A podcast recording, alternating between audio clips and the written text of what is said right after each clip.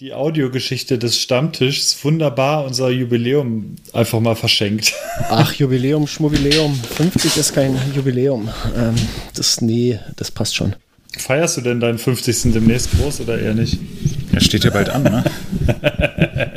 Deswegen ist das kein Jubiläum oder wie? Ja, ich dachte, ach, 50 ist doch kein Alter. Ah, da ja. feiert man doch nicht groß. ist doch total jung. Markus, was wünschst du dir denn? Ja, ich wünsche mir, wünsch mir neue Schaltröhrchen von SRAM. Ja. Vielleicht so ein Gehstock. ich lass dir die Luft aus deinem Auto, ey. Ja, und damit herzlich willkommen zur 51. Episode eures Lieblings-Mountainbike-Podcasts Pokal oder Spital. Gekaufte ja, Redakteure, unerfahrene Tester. Und jetzt sprechen sie auch noch. Der MTB News Podcast mit Markus, Hannes und Moritz. Ich habe dich voll abgewürgt, Hannes, aber das hast du nur ja, davon. Ja, das ist okay. Das, äh, du kannst mich ja vorher rausschneiden. Oder stumm machen dann. Das darfst du ja, du hast ja bald deinen Ehrentag. okay. Wäre dann im Ruhestand genug Zeit. ja, genau. Ja, wir müssen, wir brauchen noch einen guten Titel, der Richtung Rente geht. Die Renten sind sicher. nee, okay, äh, genug, genug vom Alter. Zurück zum Thema Mountainbike, denn darum, das hatten wir versprochen, in den Kommentaren geht es in der Folge 51, die wir heute am 16. Juni 2020 aufzeichnen, nämlich im Speziellen, wir lassen das Thema Gravel und äh, gegebenenfalls auch äh, Motoren hinter uns und sprechen über ganz normale muskelbetriebene Mountainbikes fürs Gelände. Und, ähm, fürs Gelände, ja. Fürs Gelände, ja. Es gibt ja auch Leute, die nur vor der Eisdiele hin und her fahren. Stimmt. Und ähm, deswegen, wir, das machen wir heute nicht. Aber demnächst habe ich, demnächst habe ich gehört, gibt es äh, coole Eisdielentricks in einem coolen Fahrtechnik-Video. Da könnt ihr sehr drauf gespannt sein. Ähm, ja, äh, wir sind, wir zählen mal durch, sind wir alle vollzeitig. Moritz, du bist in Bad Kreuznach, habe ich gehört. Genau. Äh, viele Grüße aus Bad Kreuznach. Hier spricht Moritz. Guten Morgen. Guten Morgen. Und an Markus in Brandenburg. Wie geht es dir? Ähm, mir geht es gut. Die Knochen tun ein bisschen weh. jeden, jeden Früh ein bisschen mehr. Nein, mir geht's, mir geht's super. Ich will nur mal wieder irgendwann äh, Fahrrad fahren. Das habe ich ja vorhin schon erwähnt bei unserem äh, anderen, bei unserem anderen Podcast, äh, den wir hatten. Aber äh, ich, ich, denke mal, das, das ergibt sich vielleicht äh, Richtung Wochenende dann mal wieder. Ansonsten alles super. Sehr Jetzt gut, natürlich die ja. alles entscheidende Frage: Wie geht's dir denn, Hannes? Mir geht's äh, hier auch gut. Das Wetter ist auch jetzt nicht ganz so gut. Ähm, ich verknüpfe das aber tatsächlich eher mit äh, positiven Vibes für die Umgebung, den Wald und die Felder und so weiter. Ähm, ja. Hier hat es jetzt relativ viel geregnet die letzten Tage und ähm, da es die letzten Wochen aber unglaublich trocken war, ist das äh, wirklich immer noch eine Genugtuung. Man merkt es auch im Wald. Äh, das ist in den letzten zwei Tagen nochmal so explodiert. Ich bin gestern Abend Radfahren gewesen und es ist wirklich der komplette Wald ist halt, gut, bis auf die abgestorbenen Fichten, ähm, ist der Wald halt komplett grün. Also ist, äh, man merkt, dass die Natur im wahrsten Sinne des Wortes danach gedürstet hat, äh, endlich mal ein paar Regenschauer zu bekommen und nicht nur so ein 10-Minuten-Gewitter. Und äh, ja, deswegen, also gestern habe ich mir eine ordentliche Schlammpackung abgeholt. Das hat sich wieder sehr nach äh, Spätherbst angefühlt, rein vom Trail-Verhalten her. Aber ansonsten geht es mir gut. Wir haben viel zu tun. Es gibt demnächst spannende Sachen und wir wollen auch heute über spannende Sachen reden. Ja, mega. Oh, cool. ich bin, ich bin gerade erstaunt, dass ihr überhaupt noch Wald habt. Ich war am Wochenende wieder mhm. unterwegs, hier im Taunus und äh, es sieht wirklich verheerend aus. Ja, das stimmt. Also bei uns ist es ein äh, ziemlicher Mix zwischen ähm, Mischwald, ähm, Laubwald und äh, halt so Fichtenmonokulturen. Und die Fichtenmonokulturen, die sind äh, auch definitiv fast alle abgestorben. Also ja. das sieht man besonders. Ähm, Lemgo liegt so ein bisschen im Tal. Man kann vom einen Berg auf den anderen halt rüber gucken und äh, das sieht schon im Stadtwald echt brutal aus. Da gibt es so viele krasse braune Flecken. Ähm, aber auf der anderen Seite gibt es da, wo wir äh, auch unterwegs sind, gibt es halt relativ viel Laubwald und ähm, da ist es halt einfach sehr schön, aber die andere Ecke ist tatsächlich sehr, sehr trostlos, ja. Ja, genau. So sieht es eben auch bei uns aus. Ähm, wir haben sehr, sehr viele Fichtenmonokulturen, die sich, äh, die irgendwann mal von ein paar klugen Köpfen da angelegt wurden. Und das hat sich jetzt als nicht so sinnvolle Idee erwiesen. Also der Wald hier äh, sieht kahler aus als das Haupt von Meister Propper. und ähm, angeblich äh, wurde jetzt am Wochenende gesagt äh, von ein paar Leuten, die sich mit äh, den zuständigen Förstern und so weiter unterhalten haben, ähm, ja, ist jetzt äh, der Punkt erreicht, wo der Wald sich einfach selbst überlassen wird, also wo eben nichts mehr, äh, äh, nichts mehr angepflanzt wird, keine Bäume mehr da hochgezogen werden, die dann ähm, ja, gefällt und kommerziell genutzt werden, weil die sowieso jetzt nicht mehr lange überleben werden und direkt von irgendwelchen Borkenkäfern oder was auch immer zerstört werden. Also ist schon eine sehr, sehr negative Entwicklung. Ja, das ist ja krass. Aber, da sagen die, äh, wird jetzt nicht mehr bewirtschaftet irgendwie, oder was? Ja. Oh, ist ja und also, also großflächig oder nur so, so äh, kleine, äh, kleine Jagen äh, oder, oder kleine Parzellen oder, oder generell irgendwie? Hm, ja, es, äh, also großflächig ist ja, ist ja wahrscheinlich relativ, aber mhm. schon so ein paar hundert Meter am Stück, okay. würde ich sagen. Also dann wahrscheinlich also. irgendwie ein, ein Stück Wald, was irgendjemandem jemandem gehört und dann irgendwie sagt, ähm, ja, ja oh, krass. Ja. Ich also wollte mich demnächst auch mal auf den Weg machen und das so ein bisschen dokumentieren. Hm. Hm. Wir, wir können ja. ein paar Bilder reinpacken. Ich habe auch, äh, ich mache auch mal wieder so ein paar Unterschiedsbilder zwischen Grün und Braun im Wald. ähm, bei uns ist es aber tatsächlich so, dass äh, eigentlich äh, ziemlich direkt wieder jetzt äh, angepflanzt wird. Ich glaube, Douglasien sind aktuell der Stand der Dinge. Ich bin mir aber auch nicht ganz sicher, ob ich das richtig. Echt? Die wachsen doch eigentlich ähm, gar nicht hier. Ich bin mir gar nicht, ne, ich, äh, das kann auch völliger Quatsch sein. Ich, äh, es gibt aber auf jeden Fall, die sind auf der Suche oder haben jetzt schon diverse Sorten gefunden, ja. die sie jetzt vermehrt anpflanzen möchten. Ähm, und da gibt es aktuell halt hier große Konzepte, wie das in den nächsten Jahren und Jahrzehnten passiert. Also hier wird relativ viel abgeholzt aktuell, einfach von diesem ganzen befallenen Holz und toten Holz. Aber das wird alles auch weiterlaufen. Aber ich denke, von den Fichtenmonokulturen, da sind sie jetzt alle komplett von weg. Und das wird, äh, also es kann nur besser werden, aber ich denke, das wird viele, viele, viele, viele Jahre gehen. Und ähm, da bin ich mal gespannt, wie das, wie das hier läuft. Ja, also ähm, Douglasie ist, äh, kommt aus Nordamerika, das hatte ich äh, so in, im Kopf. Ich äh, lese aber gerade, dass ähm, die auch in Deutschland auf äh, über 200.000 Hektar äh, angepflanzt ist und rund 2% der gesamten Waldfläche einnimmt. Also ist schon mhm. relativ selten, aber durchaus auch vertreten in, äh, in Deutschland. Und ich würde mal behaupten, wenn man die ganze Fläche der Trails, die es bei uns hier so gibt, äh, zusammenrechnet und dann die ganze Fläche zusammenrechnet, die so ein Harvester hinterlässt, wenn so zwei, drei Waldstücke komplett äh, rausgerissen werden, ähm, steht das Argument, äh, dass die Mountainbiker den Wald zerstören würden, ähm, ja, nicht mehr so gut da. Ist vielleicht auch ein Thema, über das wir uns später noch unterhalten können. Ich glaube, ähm, es ist auch ein auch Apfel- und Birnenthema, aber ähm, ja. Ich denke ja. mal, dass da, da kann ein, ein, äh, einer aus der Forst äh, kann da, glaube ich, äh, das gut begründen, warum das, warum das durchaus ein, ein valides Argument ist, dass die Mountainbiker ähm, auch Sachen kaputt machen und die Harvester auch, aber ähm, ja, jetzt sind wir aber hier bei einem Mountainbike-Podcast genau, genau. und nicht bei einem Forst-Podcast. Ja, ja, ja. Forst äh, ähm, nee, also hast du sicherlich recht, da gibt es äh, gibt's natürlich unterschiedliche Perspektiven, aber ist äh, gerade jetzt in Zeiten von Corona und äh, der immer stärkeren Waldnutzung durch Mountainbiker, durch E-Biker, durch alle möglichen Leute ähm, ein Thema mit Konfliktpotenzial, hat man jetzt auch mhm. in den vergangenen Wochen gesehen. Äh, da gab es ja so äh, die ein oder andere Diskussion in bestimmten Gebieten, wo die Mountainbiker dann unerwünscht waren oder wo es auf einmal zu viele Leute geworden sind, inklusive eines, naja, etwas äh, etwas kontrovers diskutierten äh, Zeitungsartikels gehen wir später noch drauf ein. Aber lasst uns erstmal über äh, noch nerdigere Themen reden, von denen nur Menschen was verstehen, die sich wirklich intensiv mit Mountainbikes auseinandersetzen.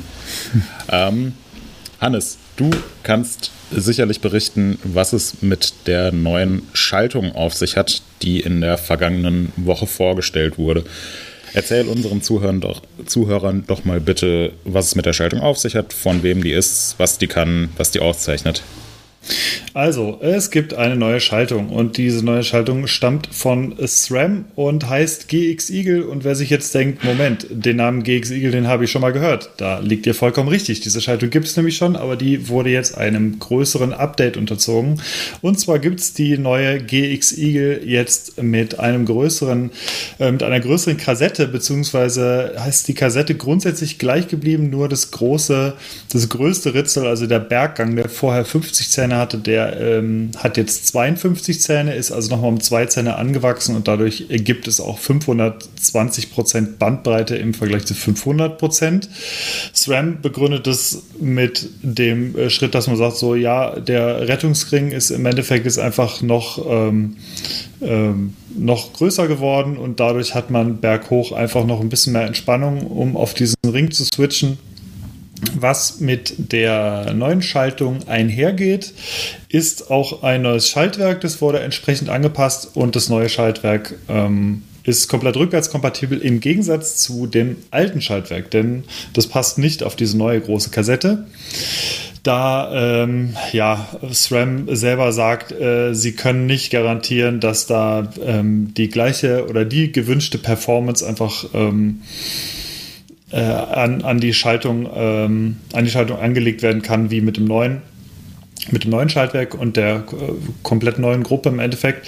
Und deswegen raten sie davon ab, das alte Schaltwerk zu benutzen. Und ansonsten bleibt aber alles in diesem größeren Igel-Konstrukt und ähm, funktioniert wie bisher. Und äh, ja, unser geschätzter Kollege Chris und ich und auch ähm, unser Kollege Tobi Sindlinger, der ist zwar nicht die ganze neue Schaltung gefahren, aber die neue Kassette.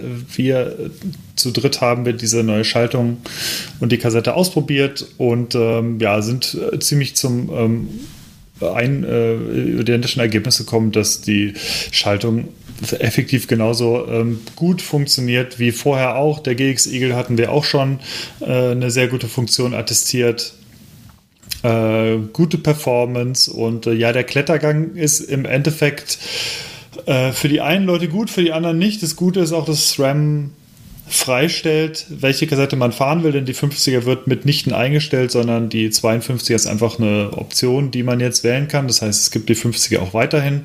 Ähm, es könnte sein, dass dieser Gangsprung, der immerhin von 42 auf 52 Zähne geschieht, manchen Leuten etwas zu groß ist. Immerhin geht man halt einfach 10 Zähne höher. Das, das merkt man schon. Also es ist definitiv kein Gang ähm, in einer, ähm, wie, wie, soll man es sagen, äh, ja, in in einer, in einer Fahrsituation, äh, wo man sagt, aha, so ein ganz kleines bisschen leichter hätte ich gern noch. Also der Gang ist halt wirklich dann schon äh, ganz schön krass als Sprung.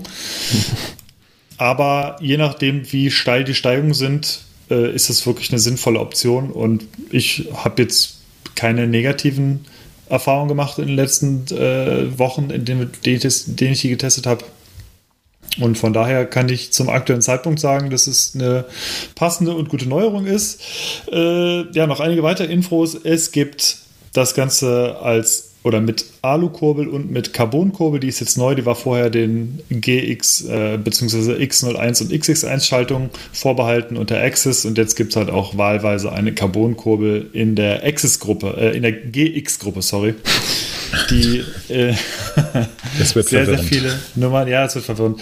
Ähm, wer sich jetzt denkt, oh krass, da kann ich ja jetzt unfassbar viel Gewicht sparen, ehrlicherweise würde ich fast sagen, äh, wer die Carbon-Optik äh, mehr mag, für den ist es wahrscheinlich vielleicht eher das Kaufargument als das Gewicht, denn es sind, glaube ich, 87 Gramm oder so, die das Ganze äh, Gewicht, als gewichtstechnischen Unterschied hat. Die Alukurbel, muss man sagen, ist halt auch sehr schick. Wir verlinken natürlich den kompletten Test und alle Infos in den Show Notes. Ich wollte gerade sagen, es ist, äh, insgesamt hat sich bei der, bei der Optik einiges getan, richtig? Ja, Absolut, genau. Es gibt jetzt insgesamt mehrere Farboptionen, die sich jetzt nicht nur auf die GX-Igel bezieht, sondern auf alle Igelgruppen. Das heißt, man hat die bekannten Optionen äh, Gold, dann gibt es diese äh, sehr fancy Rainbow-Variante, und äh, dann gibt es als äh, neue Variante neben der, es gibt noch die, die, die Standardvariante, ist grundsätzlich äh, schwarz, glaube ich. Ich gucke mal, ja, es ist die offizielle, es ist die schwarze Variante, glaube ich. Ähm, und dann gibt es noch eine ganz neue Variante Copper, also Kupfer. Das ist halt so, ein, so eine kupferfarbene Option und da kann man äh, seine Kette und seine Kassette entsprechend aufeinander abstimmen und anpassen. Und äh, also da gibt es super viele Farboptionen. Da gibt es einen zweiten Artikel, den verlinken wir euch einfach auch noch in den Show Notes. da könnt ihr euch austoben. Also insgesamt ist es doch ein recht neues, großes Paket, was SRAM da geschnürt hat.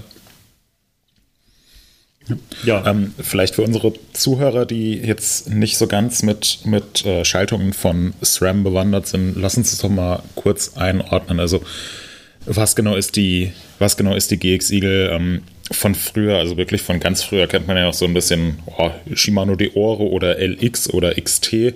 Ähm, SRAM ist ja jetzt äh, noch nicht ganz so lange so populär wie, wie diese Schaltungen, aber im Mountainbike-Markt jetzt seit vielen Jahren extrem etabliert. Ähm, wenn wir da uns mal mit dem SRAM-Vokabular befassen, welche Schaltgruppen gibt es da und wo ist jetzt die neue GX Eagle einzuordnen? Mhm. Also, es gibt jetzt insgesamt, ähm, ich hatte es mich letztes Mal aktualisiert, es gibt jetzt satte sechs Gruppen.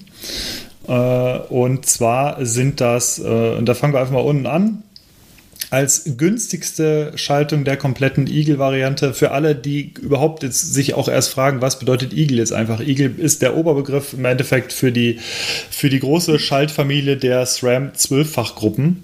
Das heißt, zwölf Ritzel. Mountainbike, zwölffachgruppen. Mountainbike, Mountainbike, äh, zwölffachgruppen, ganz genau. genau. Und äh, es geht los mit der, mit der NX Eagle und die NX Eagle bist du, glaube ich, sogar. Hast du getestet, Markus, glaube ich, ne? Ja, genau. Die NX hatte ich. Ähm, warte mal, bevor wir da anfangen, es gibt noch eine, eine Gruppe. Es gibt die SX. Äh, genau, ja. die SX. Das ist es so eine OEM-Gruppe, die aber, glaube ich, genau. äh, mehr oder weniger auf dem Niveau der NX ist. Die ja, liegt OEM, sprich, man, man bekommt die nur an Komplettbikes, also man kann sie nicht nachträglich noch irgendwie kaufen. Genau. Genau. Mhm. Deswegen wird die Gruppe auch gar nicht äh, wirklich jetzt intensiv beworben, sondern die, die findet man eigentlich nur in den äh, Spezifikationslisten der, der Komplettbikes. Sie liegt sogar, glaube ich, sogar noch ein Stück unterhalb von der NX, ähm, nimmt sich aber alles nicht so viel. Ähm, die NX ist, wie gesagt, die günstigste Gruppe der, äh, des Eagle-Universums, die man so kaufen kann. Da kostet der, ist der, liegt der UVP bei äh, knapp 400 Euro äh, Straßenpreis ist aber doch eine ganze Ecke drunter noch. Und die neue GX Eagle, die ist äh, minimal teurer als die vorherige GX Eagle. Die liegt jetzt bei 555 Euro in der Komplettvariante. Wird natürlich auch wieder ein bisschen günstiger werden. Und ähm, die war vorher so, wenn man es jetzt wirklich mit äh, komplett ähm, unabhängig von irgendwelchen Technologien, ich sag das mal vorher, äh, vergleicht mit Shimano, äh, würde ich die jetzt persönlich so auf so einem XT-Niveau einordnen, würde ich mal denken. SLX, XT, so in, in dem Bereich und ähm, die ist jetzt aber nicht zuletzt durch die Carbonkurbel, durch die Optik und ähm, ja auch durch die Funktion einfach noch ein bisschen höherklassig angesiedelt in der neuen, in der neuen Variante. Und äh, dann geht es schon zu den High-End-Gruppen. Da geht es dann zur SRAM X01 Eagle. Das ist so die Top-Gruppe für die Enduro und äh, All-Mountain Trailbiker. Und direkt daneben gibt es die SRAM XX1 Eagle. Die ist äh, noch mal ein Stück leichter. Äh, und das ist die ähm, die Top-Gruppe der mich oder die top-mechanische Gruppe der ähm, Cross-Country-Fahrer im Endeffekt. Und ganz weit oben, das ist auch preislich definitiv nochmal ein ganz anderes Niveau, liegt die Access-Gruppe. Das ist also diese ähm, elektronische per Funk angesteuerte Schaltung. Und ähm, da gibt es auch zwei Varianten, XO1 und XX1 Eagle Access. Und da geht es dann ab 2000 Euro los. Ja, das so ganz grob ähm, was das Eagle-Universum angeht. Das heißt, im, innerhalb dieses Eagle-Universums ist die ähm, GX Eagle jetzt auch in der neu vorgestellten Version sozusagen die zweitgünstigste Gruppe, aber wir reden hier schon so von ja, durchaus gehobene Mittelklasse, richtig? Ja, ich würde auch sagen, gehobene Mittelklasse, das trifft es eigentlich ganz gut. Äh, definitiv halt noch ein Stück unterhalb der, der XX1 und XO1 Gruppen angesiedelt. Das liegt aber auch in erster Linie an der äh, unterschiedlichen Kassette, denn äh, die Kassette war oder, oder empfinde ich immer noch so als das, äh, das Highlight der ganzen Geschichte, denn die ist äh, in den Top-Versionen, also äh, Access, XX1 und XO1, ähm, in, aus einem Stück gefräst Und ähm, bei der GX ist sie halt genietet. Ähm, was der Funktion, wie ich finde, ähm, relativ wenig Abbruch tut oder da gibt es auch keinen unfassbar großen ähm, Unterschied in der Funktion, aber das ist natürlich ein Gewichtsunterschied und auch ein, äh, ein viel größerer Aufwand, das Ding aus einem Stück zu fräsen als äh, das Ganze zu nieten, genau. Aber die GX, die ist jetzt doch ähm, relativ nah dran, sonst was Funktion angeht, äh, Optik angeht und äh, ja, ist definitiv, man, man merkt, dass das RAM die Schaltung äh, jetzt auch ein Stück höher ansiedeln möchte als, als äh, nur so, ich sag mal, als Mittelklasse, genau.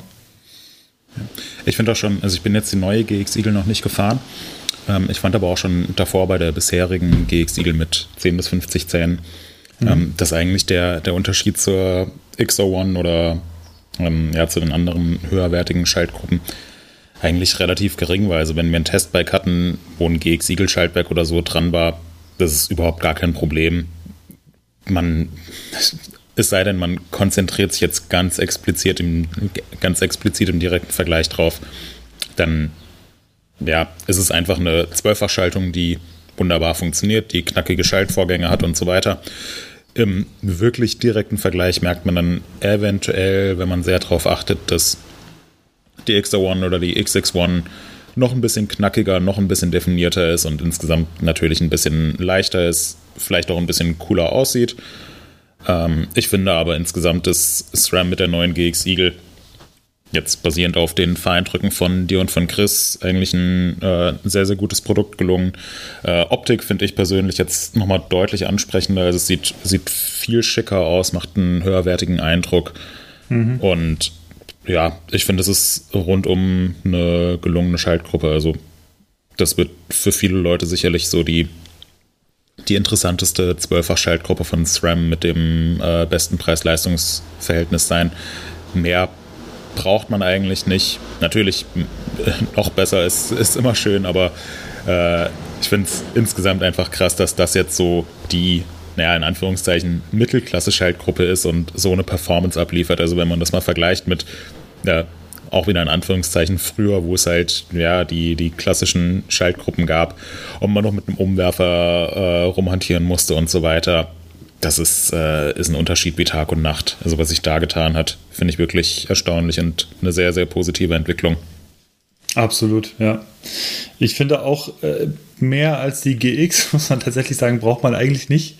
Das, äh, du hast es schon angesprochen, die, die Schaltunterschiede, wenn man sie denn überhaupt merkt, sind so marginal. Ähm, das ist wirklich, ähm, wirklich schwierig zu spüren. Also vielleicht müssten wir das echt mal miteinander vergleichen. Eine brandneue, äh, eine brandneue äh, Top-Gruppe ähm, und die GX ähm, vergleichen nach äh, sofort anbauen und nach drei Monaten und nach sechs Monaten oder so. Aber grundsätzlich äh, ist das alles so solide und auf einem hohen Niveau, dass man da ähm, kaum Unterschiede spürt. Ja, also der Meinung bin ich auch.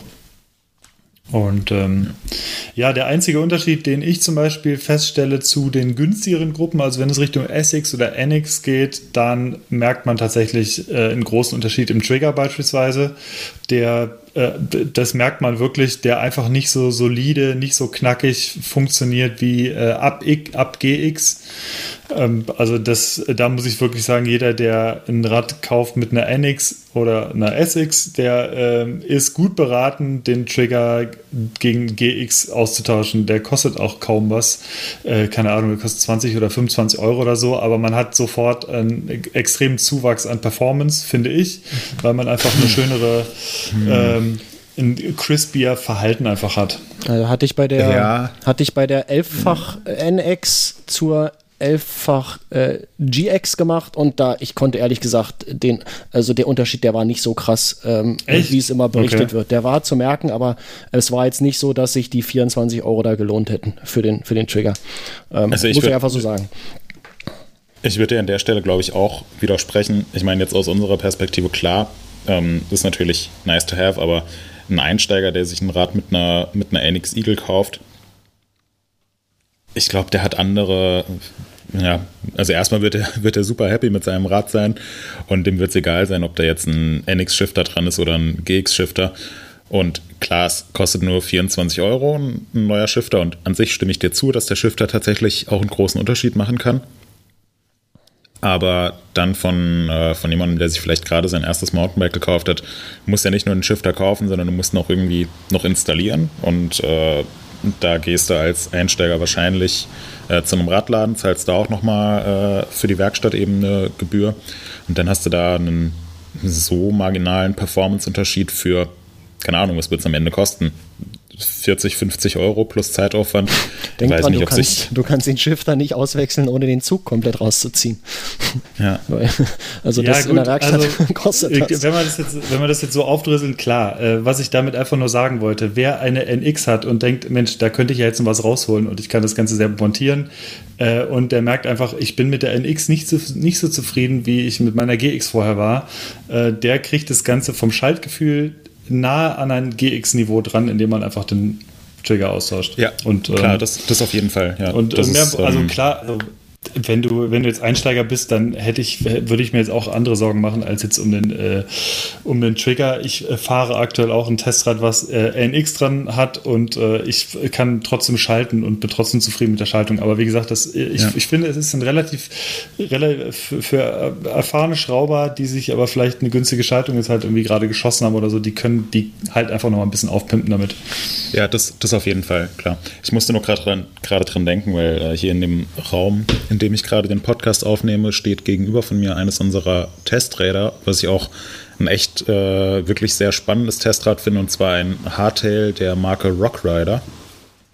Äh, da äh, klingelt es vielleicht beim einen oder anderen Zuhörer, weil das eben mhm. ein, äh, ein Fahrrad vom, äh, von Decathlon ist, was wir bisher noch nie im Test hatten, was natürlich auch ein sehr, sehr günstiges Modell ist.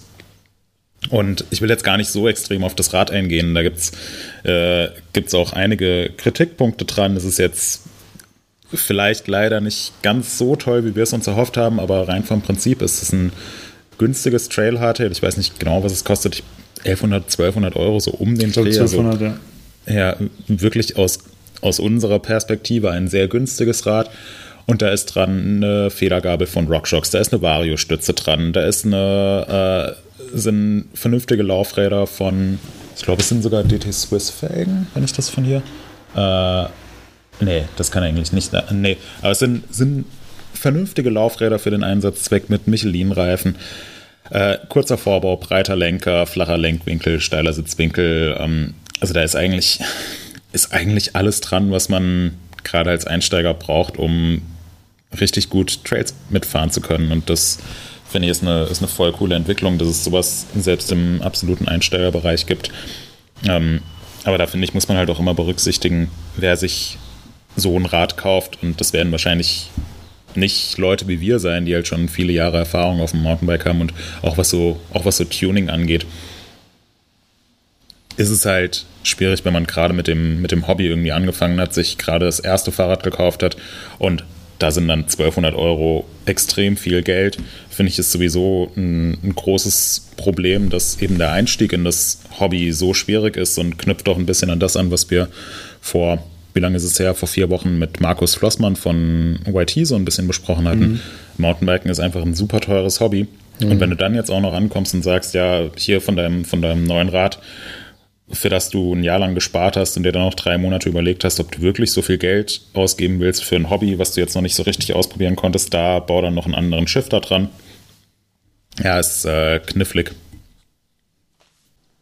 Ende. Ja. Ende der Durchsage.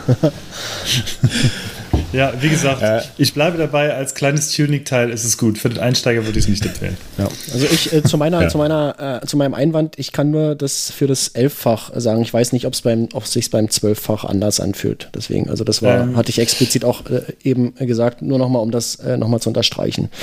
Ja, ja. der ist, ähm, wenn ich mich jetzt recht erinnere, weil ich habe, ich fahre sowohl den Elffach als auch den Zwölffach. Der äh, Zwölffach ist nochmal, äh, da ist der NX-Trigger schon eine Ecke besser. Aber äh, doch ein definitiven Unterschied einfach so in der, in der Crispiness okay. quasi. Gut, ähm, ja, aber äh, wir haben halt was vergessen übrigens. Was denn? Ja. Getränke. Das ja, Bier. kommt später. Machen wir zum ja. Schluss zusammen mit der, mit der Auswertung. Aber Hannes, ich muss dich jetzt noch eine Sache fragen. Der, äh, ja. der Elefant, der berühmte. Wie findest du den Sprung von 42 auf 52? Äh, also insgesamt muss ich sagen, dass äh, also 10 Meter längere Sprünge doch heftig sind. Gerade von 42 auf 52 Meter, da muss man einfach da ein bisschen mehr am Lenker, Lenker ziehen. ziehen ne? ja, ja ähm, nee, ähm, also was die Kassette angeht, muss ich sagen, es war halt vorher ein großer Sprung, jetzt ist es ein noch etwas größerer Sprung. Es ist eine Sache, die man, wenn man jetzt wirklich diesen Sprung dafür nutzt, wie er gedacht ist, nämlich als, als Berggang im Endeffekt, wenn man, wenn es halt wirklich steil wird, man steht in der Rampe irgendwie und man will jetzt vom 42er dann doch mal hochschalten, man merkt, boah, es ist, wird jetzt doch irgendwie äh, nochmal äh, härter irgendwie zu fahren, dann ist man, dann ist man durchaus froh, wenn man noch ein bisschen mehr hat. Ist aber so, dass ich, ähm, ich muss, was denn? Ich muss gerade lachen, weil das erinnert mich an meinen Test von der von der NX Eagle. Das war also genau das, äh, was ich auch geschrieben hatte, irgendwie so an sich, ja. Und dann will man, dann steht man an der Rampe und dann genau äh, kommen die 50 Zähne. Das war ja damals von 42 auf 50 und genau ja. dann kommt das und dann hilft einem das. Und äh, ja, ich, sorry, ich wollte dich gar nicht ja, unterbrechen, aber ich, das kam mir so, so Déjà-vu-mäßig total bekannt vor. Ja, ja, ich lese auch deinen Test gerade Wort für Wort durch. Also. Guter Mann. Ähm, ja, nee, nee, aber das, ähm, äh, tue ich nicht, aber das ist tatsächlich so. Ähm, genau in dem Moment braucht man diesen Gang einfach. Also wer jetzt davon erwartet, dass er sagt, so ich will jetzt möglichst smooth Gangübergänge wie beim Rennrad, das ist natürlich nicht der Sinn von diesem Berggang.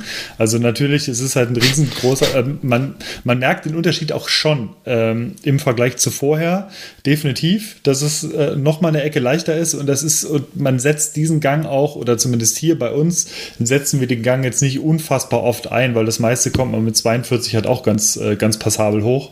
Aber wenn es halt mal steil wird, dann bin zumindest ich ähm, jetzt nicht unzufrieden, dass ich jetzt einen 52er statt einen 50er, äh, eine 50er Kassette habe.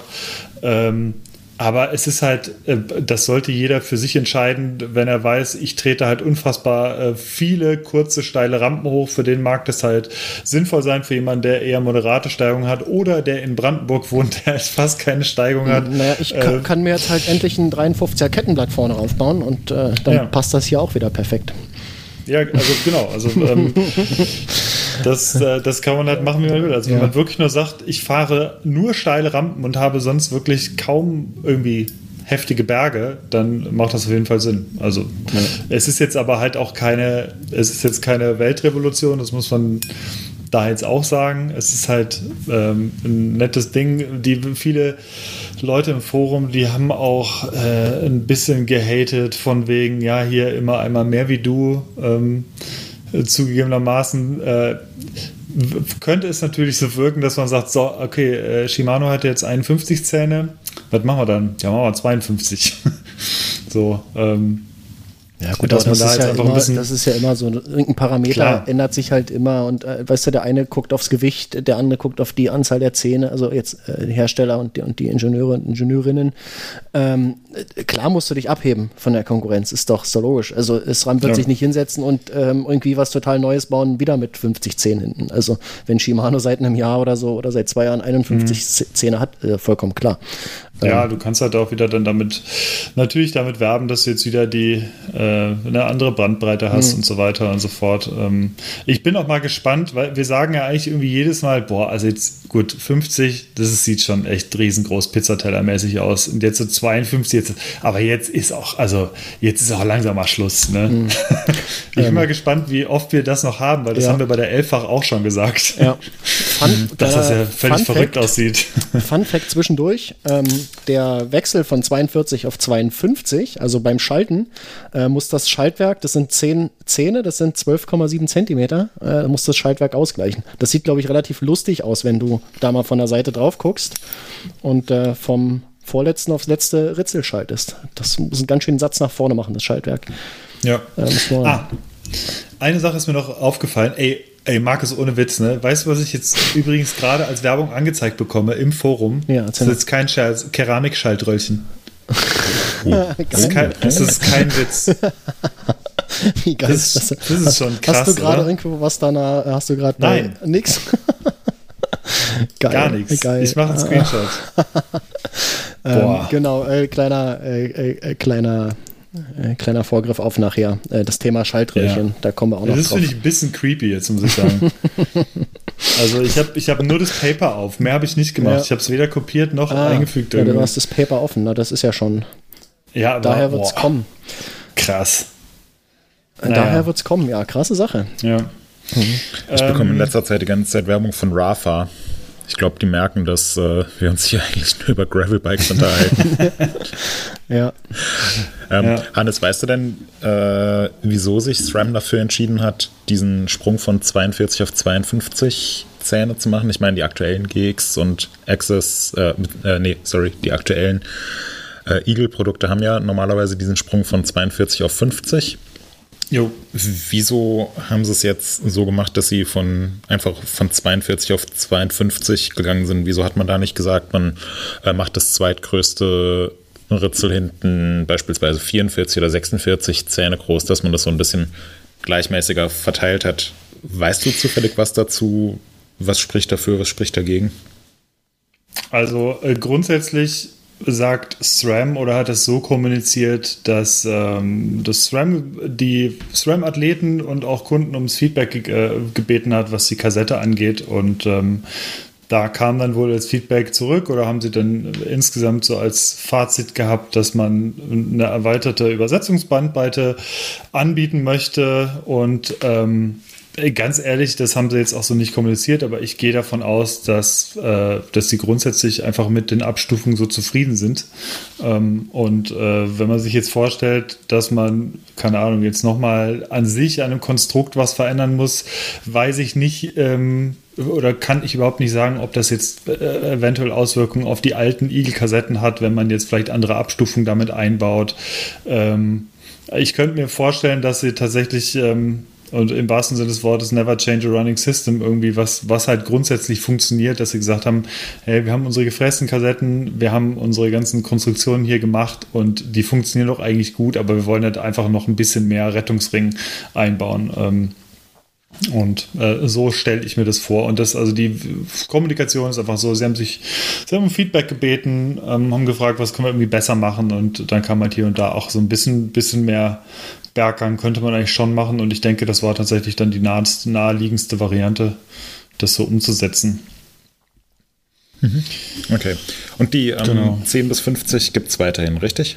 Die gibt es weiterhin ähm, ganz normal zu kaufen. Das heißt, man ist jetzt nicht gezwungen, als Endkunde da unbedingt umzusteigen. Aber ich könnte mir natürlich vorstellen, dass jetzt äh, viele Hersteller auch die neue 1052 dann specken werden. Ähm, einfach natürlich, um auch damit werben zu können, noch mehr Bandbreite und so weiter. Ähm, eine Sache, die wir noch nicht angesprochen haben, die ganz cool ist, ist das neue Einstelltool, denn ähm, wenn die Eagle bei einer Sache zickig werden kann, dann ist es tatsächlich die ähm, unkorrekte Einstellung der B-Screw. Das ist die Schraube, die ähm, das Chain Gap ähm, reguliert, das heißt den Abstand äh, den Abstand vom, von Schaltröllchen zu, äh, zu Ritzel, wenn ich das richtig jetzt ausgedrückt habe. Ähm, und ähm, die sollte man sehr genau einstellen. Und deswegen gibt es von SRAM da, gab es auch bisher schon so eine Schablone, die hielt man bisher ähm, ans Ritzel dran in einer bestimmten äh, Abstimmung beziehungsweise in einem bestimmten Winkel und dann äh, konnte man da das obere Schaltröllchen dran äh, anlegen und einstellen. Und das ist jetzt ein bisschen einfacher geworden. Es ist insgesamt, äh, oder du klemmst das neue Tool einfach nur auf das größte Ritzel und ähm, ja, stellst dann die Breeze Screw so ein, dass das obere Schaltröllchen ähm, in, in der Mitte von, äh, von einem bestimmten Toolbereich steht. Das, äh, wie das genau aussieht, das könnt ihr euch im Artikel angucken. Das ist jetzt ein bisschen doof zu erklären, aber das ist halt jetzt super simpel. Das Einzige, was man beachten muss, ist dabei, dass der Fahrer tatsächlich drauf sitzen sollte. Also das Ganze muss im Säg passieren. Das heißt, der Fahrer muss äh, in, den, in den Säg, äh, in den Negativfederweg eingefedert sein, äh, damit das korrekt eingestellt ist. Und wenn das einmal korrekt eingestellt ist, dann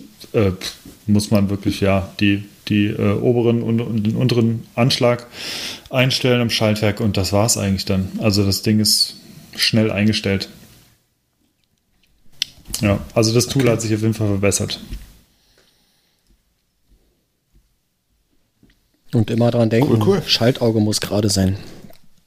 Oh, das ja. ist ein Vorteil, ja. wollte ich nur, wollte nur mal sagen, ich hatte, hatte am Wochenende da ein, eine kleine Flucherei und dann äh, habe ich dann doch mal nachgemessen und siehe da, ähm, jetzt ist alles wieder gut. Ja, so viel zur GX Eagle. Also schaut euch die Themen mal an und schaut, ob das vielleicht eine Option ist für euch. Ich würde mir jetzt nur noch die Kassette gern in dem gleichen äh, Elox Orange wünschen, was ich auch am Saturn fahre. Dann passt das. Fände ich geil. Also, SRAM, mach das mal in Neon, äh, in, in Orange Elox bitte. Wir wissen, genau. dass ihr uns zuhört. Ja. Nächstes Jahr dann. Auf Wunsch, wir haben auf das Feedback von euch gehört. Jetzt ja. auch in fünf Elox-Farben. Nämlich ja, Orange, denn, Orange, äh, Orange, dann, Orange und Nikolai Orange. genau. Und dann gibt es ja. einen Konfigurator, da kannst du dann deine Wunschfarbe einstellen. Oh, das wäre geil. Ja, ne? Ja, Neongrün, ja. Raster. Und dann kannst du, äh, übernächstes Jahr gibt es ein Kettenwachs in der passenden Farbe. Kann man ja äh, beliebig weiter spinnen. Ja. Nimm einfach die Chris King Palette, denn das reicht ja schon. Ja. Chris King und Hope. jo. Gut. So viel zur neuen GX Eagle. Sollen wir uns noch ein bisschen über äh, äh, die Situation in Wuppertal unterhalten? Genau, da ja. Nee, das, da können wir eigentlich überswitchen, denn äh, da sprichst du es ja gerade genau an, äh, denn du hast den entsprechenden Artikel auch verfasst und bist da ja, war ähm, jetzt gewissermaßen keine so smooth Überleitung, aber ja. ja, das hat, wir haben jetzt das Thema, wollen wir uns jetzt noch über Wuppertal unterhalten? ja, ja perfekte Überleitung. Das, ja, das Kapitel wird ja. heißen, die Situation in Wuppertal. Ja, habe ich jetzt schon mal so benannt. Wuppertal. ja. Wupper, Wuppergate. Ja. Ja, Wuppergate. ja. Das war eine gute Ja, also wo wir schon von der Igel sprechen, wie sieht das denn mit Wuppertal aus? wie kann man die Igel auch in Wuppertal fahren und wo kann man die da fahren? Genau. Äh, ja, genau. Ja. Also, Moritz, du bist gewissermaßen der Experte auf dem Thema, weil du dich damit eingehend beschäftigt hast und auch ein Interview noch nachgeschoben hast. Ähm, ja, genau. Du bist quasi unserer, äh, unser externer Wuppertal-Korrespondent was das angeht. Was? Ähm, die Leute werden sich jetzt fragen, Wuppertal, äh, Kronberg, Trails, Situation, Wuppergate, um was geht es da? Moritz, gib uns mal einen kurzen Überblick über die Situation. Äh, ja, also ich, ich muss dir widersprechen, ich bin kein Wuppertal-Experte. Ich war in meinem Leben genau einmal in Wuppertal. Und das, das Einzige, ja. was ich über Wuppertal weiß, ist, dass da mal ein Elefant aus dieser Schwebebahn rausgefallen ist. ähm, Nee, aber äh, im Wuppertal beziehungsweise das äh, gesamte ähm, Ruhrgebiet und die Gegend ähm, ja, um äh, Wuppertal, Dortmund, Bielefeld, äh, sagen wir einfach NRW. äh, NRW also äh, gibt sehr, sehr viele, gibt sehr, sehr viele Mountainbiker und es gibt wohl auch ähm, sehr, ja, ich, also wenn ich jetzt hier sage Wuppertal im Ruhrgebiet, dann stehen wahrscheinlich in fünf Minuten zehn Wuppertaler bei mir vor der Tür und sagen, nein, wir sind nicht im Ruhrgebiet. Ist Wuppertal im Ruhrgebiet? Nein, nee. das ist sicherlich nicht im, ja. Äh, Im nördlichen Bergischen Land. Ja, ich möchte mich an dieser Stelle an, äh, bei allen Wuppertalern entschuldigen. ähm, nee, jedenfalls äh, gab es gab es dort einen äh, kleinen Eklat im Ortsteil Kronenberg, der gehört zu Wuppertal. Und zwar hat die Kronenberger Woche, das ist so eine, so eine Wochenzeitung, hat von einem Treffen der Bezirksvertretung berichtet. Und in diesem Treffen der Bezirksvertretung ging es eigentlich um das Thema Wildschweine und dann auch noch um das Thema Mountainbiker. Also ähm, ja, kurz zusammengefasst aus deren Sicht so um, äh, um Viecher, die den Wald kaputt machen. Und da wurden dann von der Kronenberger Woche diverse Lokalpolitiker zitiert, die ja doch ein recht eindeutig negatives Bild von Mountainbikern im Wald gezeichnet haben. Also da wurde dann bei diesem Treffen äh, gesagt, die Wälder würden kaputt gefahren und Einstiege zu äh, den wilden Mountainbike-Strecken werden an Bäumen markiert. Und der Wald geht kaputt und, und, und, und, und. Äh, Problem wären jetzt nicht die klassischen Mountainbiker, sondern vor allem Ü40-Biker, die äh, auf ihren schweren E-Bikes unterwegs sind und Bodenschäden für die Bodenfä Bodenschäden verantwortlich sind. Auf E-Gravel-Bikes. Äh, ja. Und äh, angeblich würden die vor allem nachts den Wald unsicher machen. Also man muss sich das vorstellen, dass die ganzen Wuppertaler Ü40 E-Bike-Freaks sich dann nachts treffen und so eine richtige E-Bike-Orgie im Kronenberger Wald feiern. Glaubt man jedenfalls den Lokalpolitikern. Ja. Und äh, ja, es wurde dann in diesem Treffen der Bezirksvertretung dazu aufgerufen, dass Radfahrer auf illegalen Strecken doch bitte bei der Polizei oder beim Ordnungsamt gemeldet werden und ähm, dass man den Mountainbikern ihr, äh, Zitat, zweifelhaftes Vergnügen ja vielleicht etwas verleiden könne, indem Spaziergänger die Strecken kurzerhand mit Stämmen und Ästen versperren. Das war der. Bericht in der Kronenberger Woche, die wiederum nur von, von diesem Treffen der Bezirksvertretung berichtet haben ähm, und das einfach so wiedergegeben haben, hat natürlich äh, zu einem ja, kleinen äh, Shitstorm, so bezeichnen das äh, Neudenglisch, äh, geführt und ganz viele Leute haben halt gesagt, ey, das, das kann man doch nicht machen. Also hier aufrufen zur mutwilligen Körperverletzung und äh, Mountainbiker bei der Polizei melden und so weiter. Was, was geht hier eigentlich ab? Ähm, und die Kronenberger Woche hat sich dann auch nochmal geäußert und hat ähm, in einem Artikel, in einem zusätzlichen Artikel klargestellt, dass sie einfach nur von diesem Treffen berichtet haben und das ohne Wertung jetzt äh, weitergeben wollten. Ähm, wobei ich persönlich der Meinung bin, dass man da durchaus auch hätte dazu schreiben können, ähm, dass man jetzt nicht unbedingt diesen Empfehlungen äh, der Bezirksvertretung äh, Folge leisten muss. Also mhm. irgendwelche Trails mit Ästen versperren, die dann zu Verletzungen führen können, bin ich äh, kein Fan von.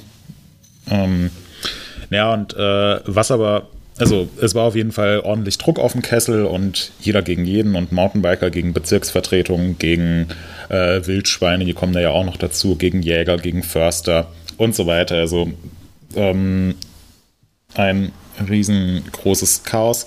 Und ich denke, so wie es aktuell in Kronenberg ist, ist es sicherlich nicht nur äh, in äh, jetzt hier spezifisch in Wuppertal, sondern auch an vielen anderen Orten und in vielen anderen Wäldern Deutschlands. Wir hatten es ja auch schon thematisiert, gerade jetzt durch, äh, durch Corona und durch Lockdown und die Leute sind halt eher viel zu Hause und verbringen die Zeit in heimischen Wäldern, sind einfach richtig viele Mountainbiker und E-Biker und Gravelbiker und alle möglichen Zweiradfahrer im Wald. Vielleicht auch Leute, die davor noch nicht im Wald waren. Also die, die Trails, die es gibt, egal ob legal oder illegal oder na, irgendwas dazwischen, werden einfach viel stärker frequentiert.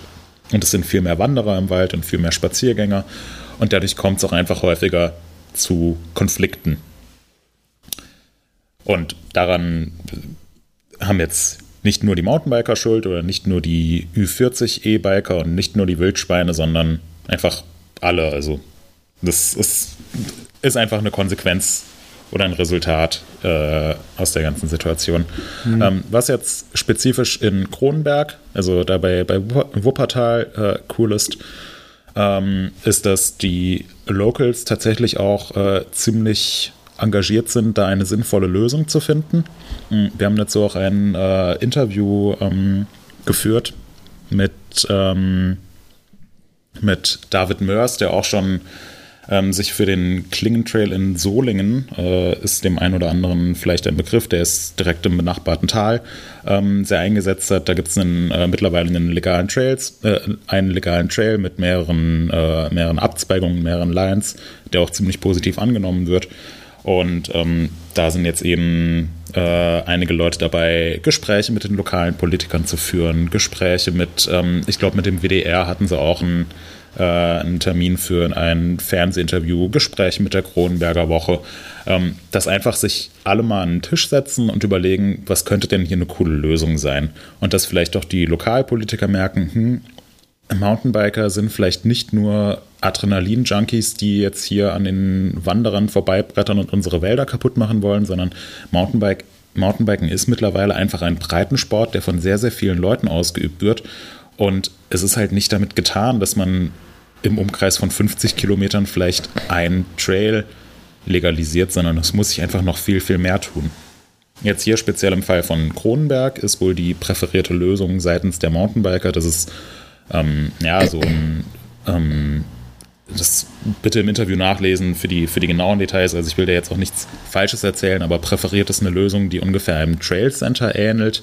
Also mit mehreren ausgewiesenen, mit einem legalen ausgewiesenen Streckennetz für Mountainbiker und einem ausgewiesenen Streckennetz für Wanderer und ähm, ich glaube auch für Reiter sollten da auch berücksichtigt werden. Also einfach unterschiedliche Nutzergruppen, die dann auf spezifischen, ähm, auf spezifischen Trails unterwegs sein können und das eben äh, Wegkreuzungen und Gabelungen, wo es eben dazu kommen kann, dass ein Mountainbiker auf einen Wanderer trifft, dass die klar markiert sind und äh, dass man da eben das Tempo rausnimmt und dass einfach alle Rücksicht aufeinander nehmen und alle den Wald irgendwie für ihre persönliche Erholung nutzen können, finde ich einen sehr, sehr coolen Ansatz. Ähm, was David im Interview erzählt hat, äh, war, dass gerade so britische Trail Center das Vorbild für die präferierte Lösung in Kronenberg sein sollen.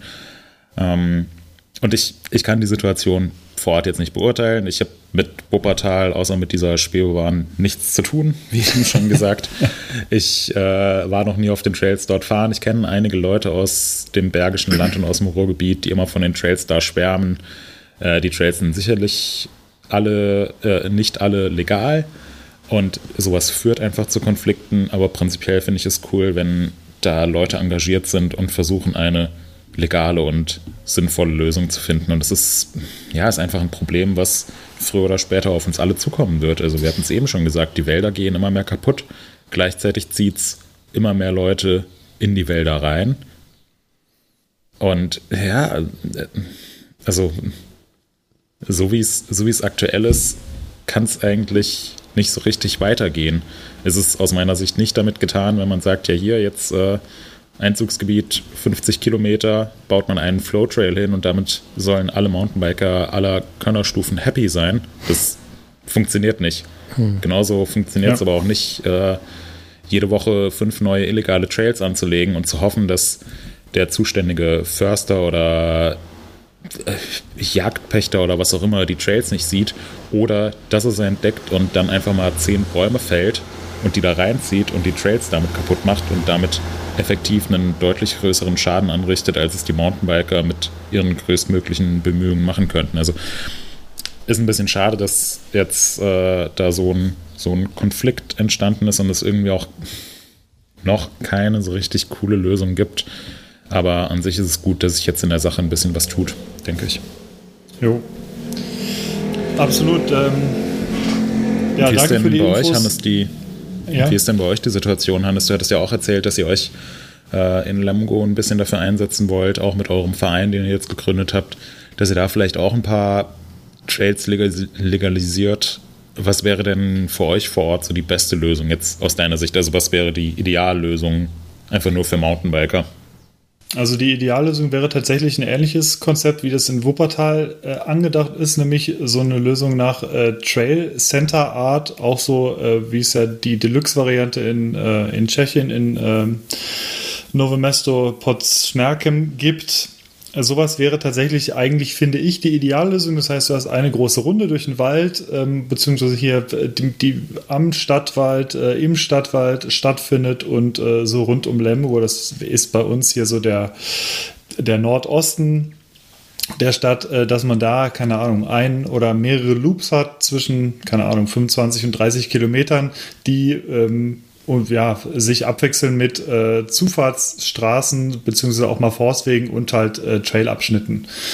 Ähm, das wäre, glaube ich, das Ideale und äh, wenn ich es mir aussuchen dürfte, dann dürft, würde ich tatsächlich sagen, dass das ähm, äh, relativ einfache Trails sind, die auch so nach dem Vorbild wie in Tschechien ähm, äh, eher so äh, rollbare Pumptrack-artige sind, vielleicht, dass es ein paar Black Lines gibt, die vielleicht ein bisschen mehr Wurzeln, ein bisschen mehr, ähm, bisschen mehr knifflige Stellen bieten, aber grundsätzlich so, dass die auch für viele Mountainbiker befahrbar sind und die aber auch noch Spaß machen, wenn man halt einfach schnell, schnell die Dinger fahren will.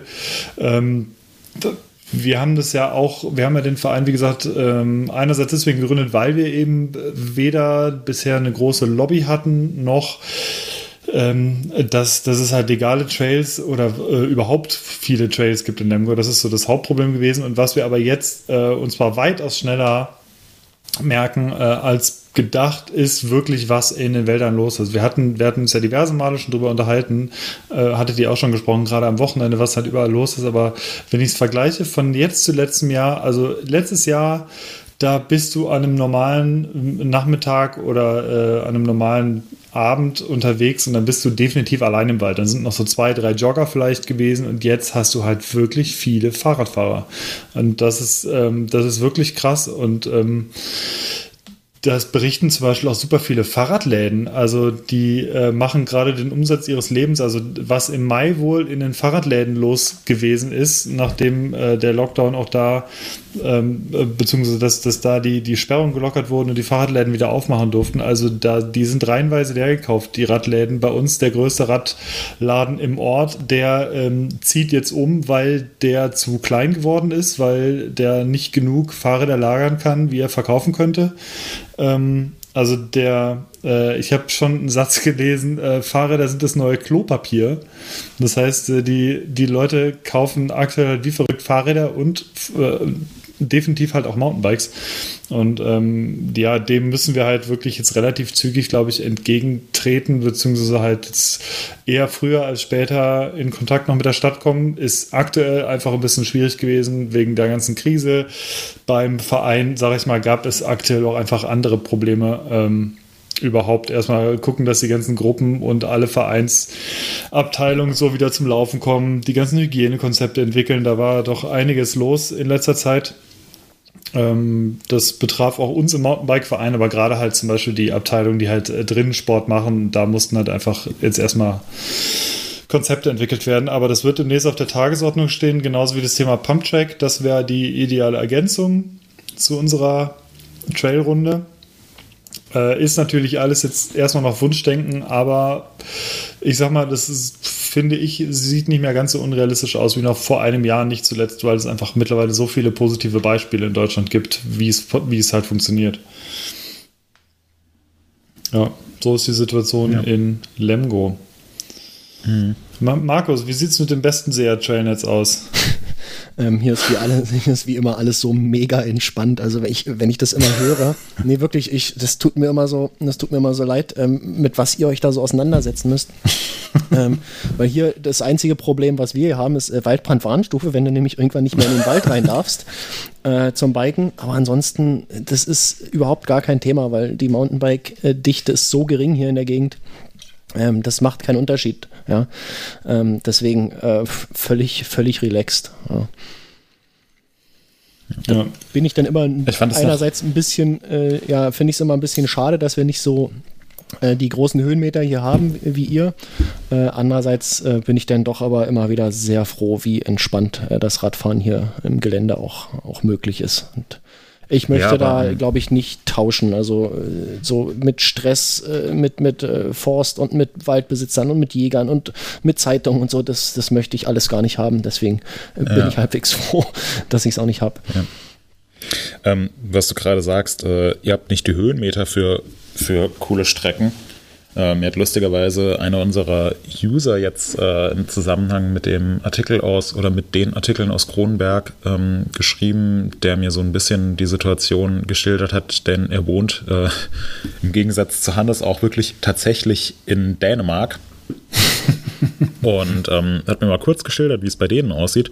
Und die haben wohl äh, ja, super viele legale Trails gebaut. Ähm, er sagt, äh, es gibt in Dänemark nicht jetzt so wirklich viele gewachsene Wanderwege und deswegen haben viele Landkreise und Städte auf die immer stärkere, immer größere Nachfrage nach äh, Mountainbikes, äh, Mountainbike-Trails reagiert und zusammen mit örtlichen Clubs legale Trails gebaut. Mhm. Ähm, die sind dann speziell für Mountainbikes, äh, so ein paar Kilometer lang, teilweise bis zu 25 Kilometer lang und eher mit Trailcentern aus Großbritannien vergleichbar ähm, werden größtenteils auf oder teilweise auf Privatgrund, da muss man dann dafür bezahlen, ähm, teilweise frei zugänglich auf Gemeindegrund. Und es würde auch Beispiele geben, wo wirklich äh, Schulen Strecken für den Sportunterricht gebaut haben. Was mhm. ich total krass finde, aber irgendwie auch total naheliegend finde, weil wenn ich mich an meinen Sportunterricht zurückerinnere, da haben wir haben wir Volleyball gespielt und Bodentouren gemacht und Fußball gespielt und Basketball gespielt. Und zumindest ein paar von den Sachen, die sind jetzt einfach viel weniger relevant, als, als es Mountainbiken ist. Also ähm, von daher, ja, irgendwie, irgendwie nachvollziehbar.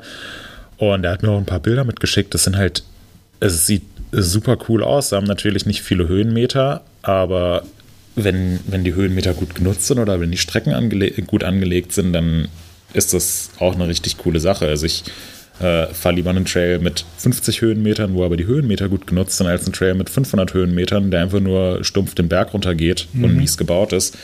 Mhm. Mit die besten Trails, die ich bisher insgesamt gefahren bin, äh, war im Stadtwald von Stockholm. Und da hast du vielleicht maximal 30 Höhenmeter am Stück. Aber es ging die ganze Zeit hoch und runter und hoch und runter mhm. und hoch und runter über Steine, über Wurzeln, über große Felsplatten. Also du warst, du bist da fünf Kilometer Trail gefahren, hattest kein einziges langweiliges Stück dazwischen, hattest ein riesiges Trailnetzwerk und warst völlig im Eimer. Ja. Und wenn das da gut genutzt ist, ich meine, ist vielleicht bei euch auch nochmal eine etwas andere Situation, aber es kann wirklich gut genutzt sein. Und dann ist auch das Argument, dass man nicht äh, den passenden Berg mit 5000 Höhenmetern direkt am Stadtrand hat, ähm, fällt dann auch weg. Also es ja. muss halt einfach nur gut genutzt werden. Richtig, ja, ja, genau. Aber da ist hier halt äh, so, ich glaube, das Interesse ist auch einfach hier bei den, bei den Leuten nicht, weil die, die Mountainbike-Dichte ist nicht sehr hoch. Aber was du erzähltest aus Dänemark, das erinnert mich an äh, meinen Sommerurlaub 2018. Da waren wir nämlich auch in Dänemark.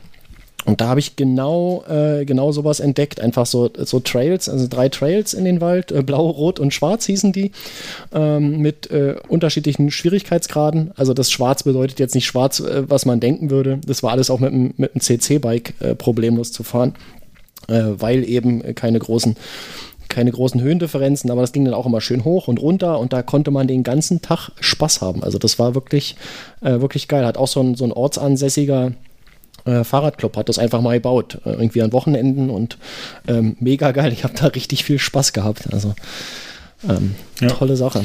Würde ich mir natürlich ja. hier auch wünschen, aber ich äh, realistisch, realistisch ist das nicht bei uns. Also.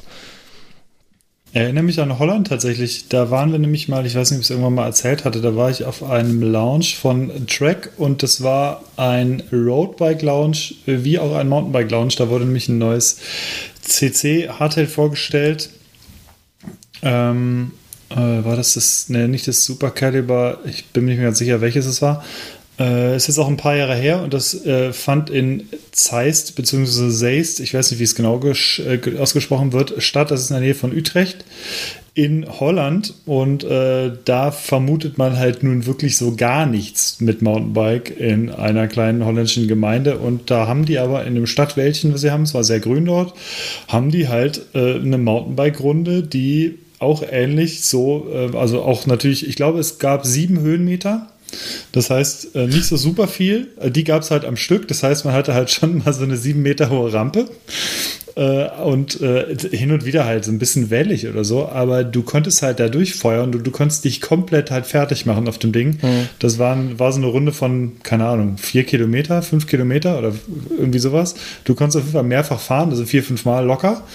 Ähm, das bist halt echt durchgebrezelt und warst natürlich total fertig, hat aber auch wahnsinnig viel Spaß gemacht, weil das eine schöne Runde war, waren leichte Anlieger drin, äh, jede Menge Wellen und ab und zu halt mal, wie gesagt, so ein ganz kleiner Anstieg und wieder runter.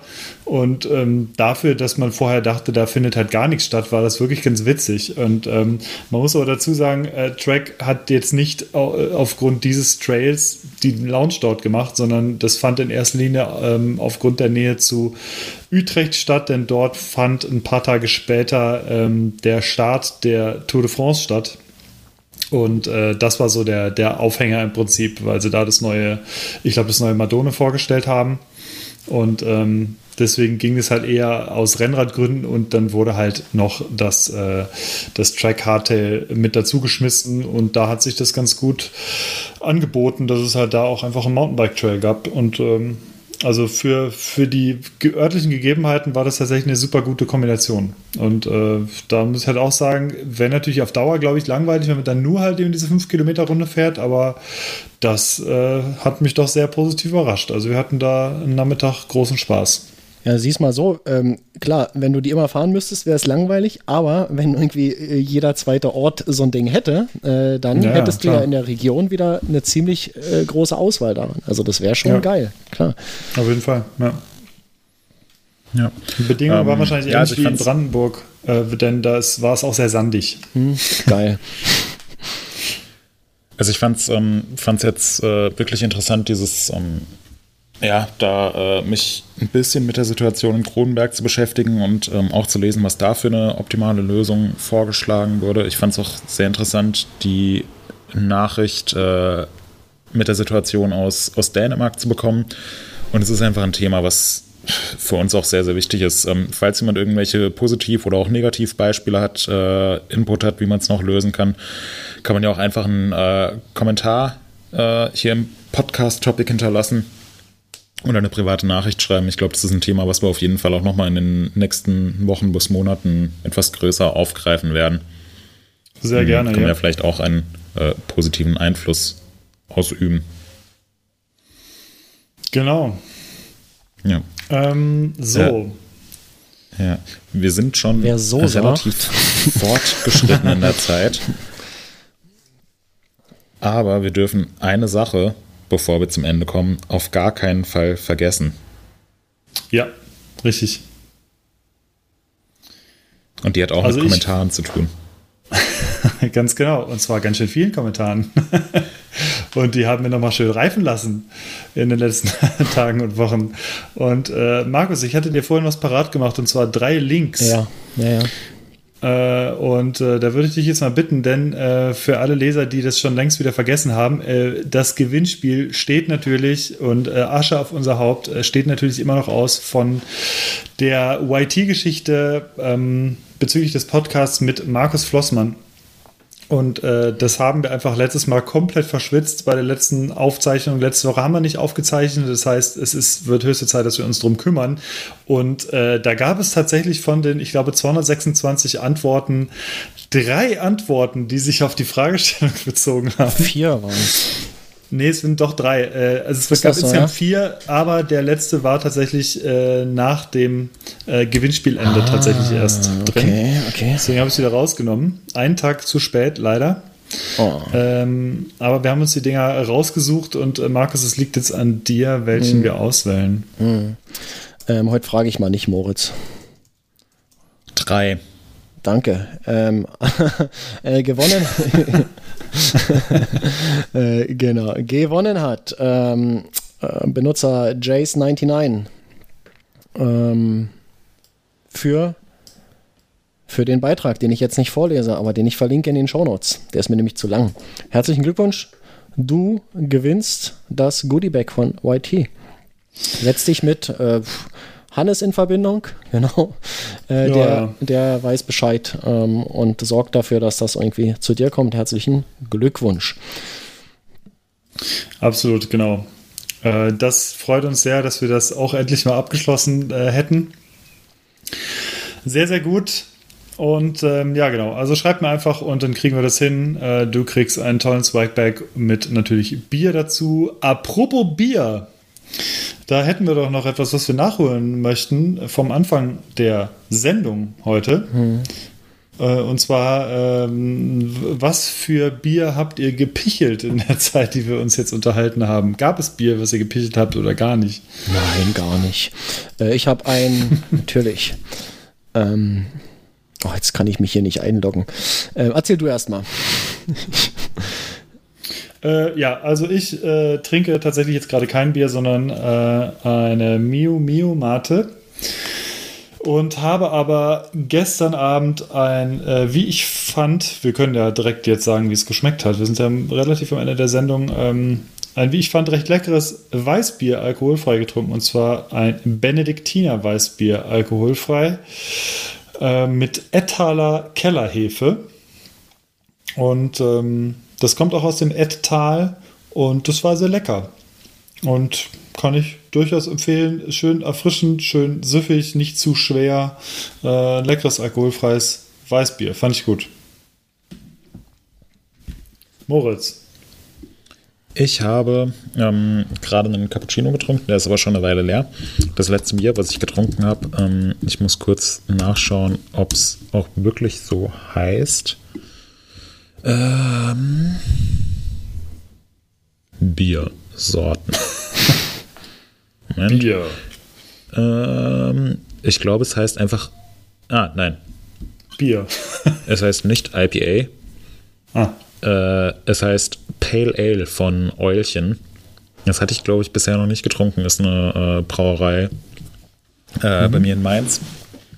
Und ja, irgendwie hatte ich bisher das, das Pale Ale noch nicht, äh, war aber sehr, sehr lecker. Vielleicht muss ich euch mal ein äh, Paket äh, zusammenstellen. Vielleicht müssen wir Gerne. uns auch von euch oder so mal sponsern lassen, mhm. dass wir so ein Name-Dropping betreiben.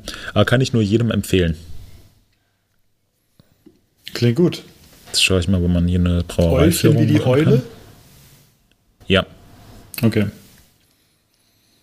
Ähm, Markus, hast du jetzt was? Ja, natürlich. Ähm, ich hatte nur noch mal den korrekten Namen rausgesucht. Ähm, und zwar äh, gab es bei mir ein Pardal, äh, tschechisches äh, importiertes Lager. Ähm, ein Bier, was ich vorher noch nie getrunken hatte. Und ähm, das hat mir so, ich würde sagen, äh, ganz okay gefallen. Äh, ich habe es bei, bei Untapped mit äh, drei, glaube ich, bewertet. Also so relativ im Durchschnitt, ein bisschen über dem Durchschnitt. Ähm, hat mir eigentlich ganz okay gefallen, war äh, schön, schön bitter, hopfig.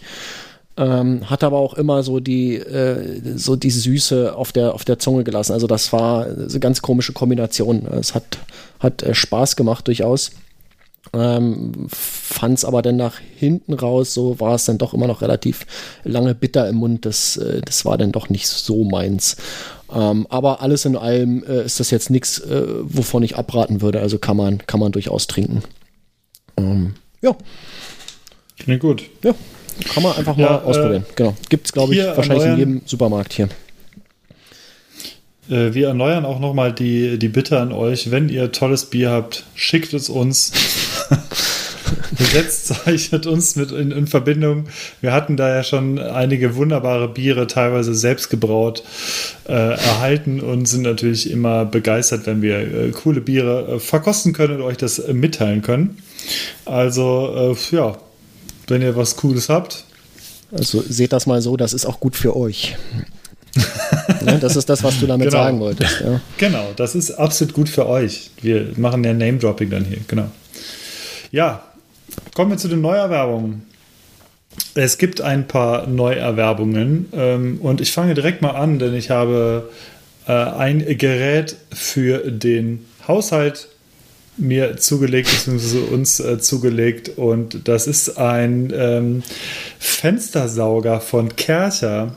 Und ähm, ich hatte ja. mich bisher damit ehrlich gesagt noch nie beschäftigt. Ähm, und wir haben grundsätzlich, machen wir halt die Fenster halt so sauber, wie man es halt irgendwie macht, mit diversen Lappen und äh, Mikrofaser und äh, was weiß ich. Alle zwei Jahre einmal, kennt man ja. Ja, schon, schon ein bisschen, durchaus ein bisschen häufiger. Äh, aber ja, es ist natürlich immer irgendwie lästig, das Ganze, und es dauert. Ja.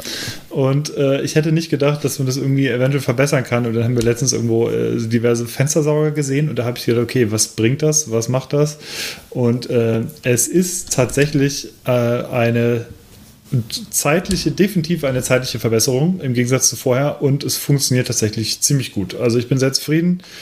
Ähm, man seift das halt vorher ein mit ähm, Sprühzeug und so einem, äh, so einem Lappen, der halt dabei ist, mit so, mit so einem Gerät. Da, äh, äh, seift man das alles ein und dann wird es einfach nur abgezogen mit diesem Fenstersauger und das geht halt super schnell. Und da muss ich sagen, ähm, eine Erfindung, die bisher noch nicht so auf meinem Radar war, die mir aber tatsächlich jetzt in der Praxis bisher sehr gut gefällt.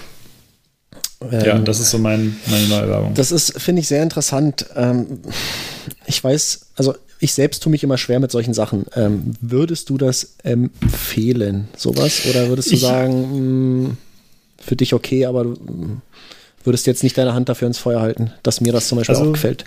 Weil ich habe auch tatsächlich drüber nachgedacht. Also ich würde es tatsächlich empfehlen. Ähm, ich ich werde es jetzt demnächst halt nochmal machen. Ich habe jetzt halt alle Fenster ähm, äh, super schnell geputzt, muss ich sagen. Das heißt, es geht wirklich ziemlich zügig.